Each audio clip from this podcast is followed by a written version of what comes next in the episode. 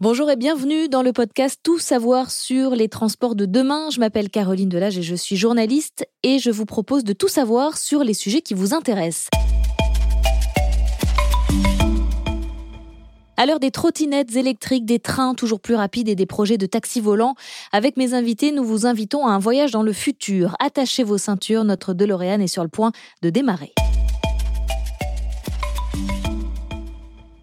À mes côtés, Lorelei Limousin, bienvenue. Vous êtes responsable des politiques de transport au réseau Action Climat. Vous êtes venu comment? À vélo. À vélo, c'est bien. Et Georges Amar, bonjour. Vous êtes l'ancien directeur de l'unité prospective de la RATP. Vous êtes consultant en mobilité et chercheur associé de la chaire d'innovation de l'École des Mines à Paris. Et vous êtes venu comment? En bus et à pied. Alors, vous travaillez tous les deux au quotidien sur notre mobilité. Jusqu'ici, je dis pas de bêtises, on va en parler ensemble. Et pour ça, je vous propose de jouer au juste chiffre, si ça vous va. Euh, par exemple, savez-vous combien de temps les franciliens ont passé dans les bouchons en 2018 Une petite idée? Quelques années-lumière. Non, quand même pas.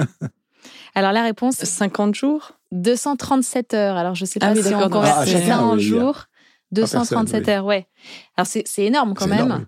Donc évidemment, ça a des conséquences sur la planète. C'est pas à vous que je veux dire ça, euh, Lorelei. Ça fait euh, des milliers de moteurs qui continuent de tourner. Vous, vous êtes partisane de, du Paris sans voiture. Pour vous, dans la ville de demain, il y aura plus de voitures?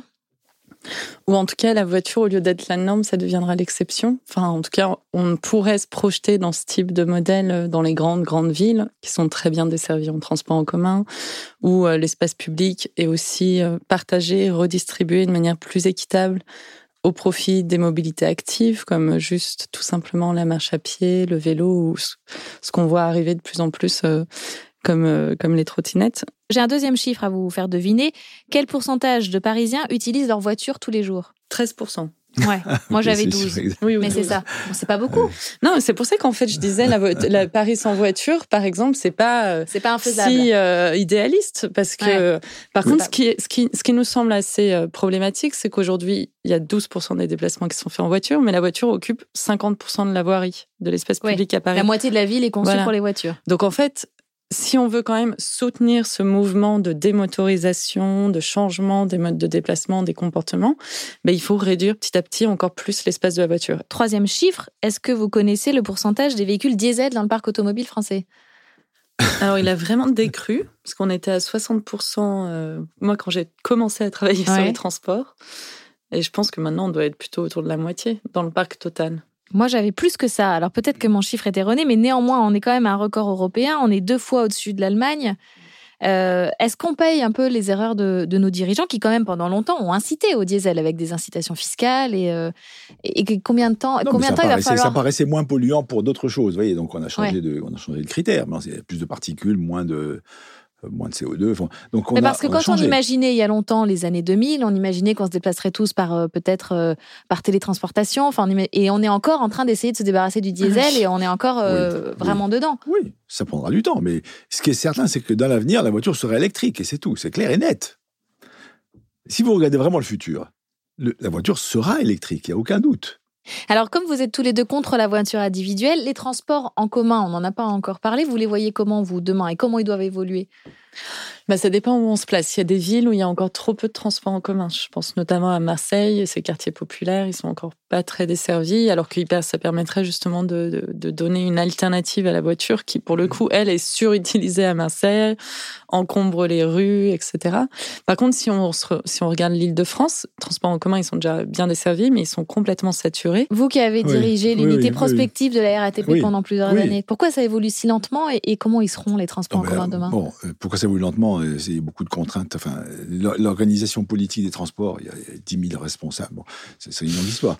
Mais non, ce que je trouve intéressant aussi comme signaux, c'est que c'est justement les, les, les frontières, comme les frontières entre transport public et transport individuel s'e- s'estompent un peu. Hein.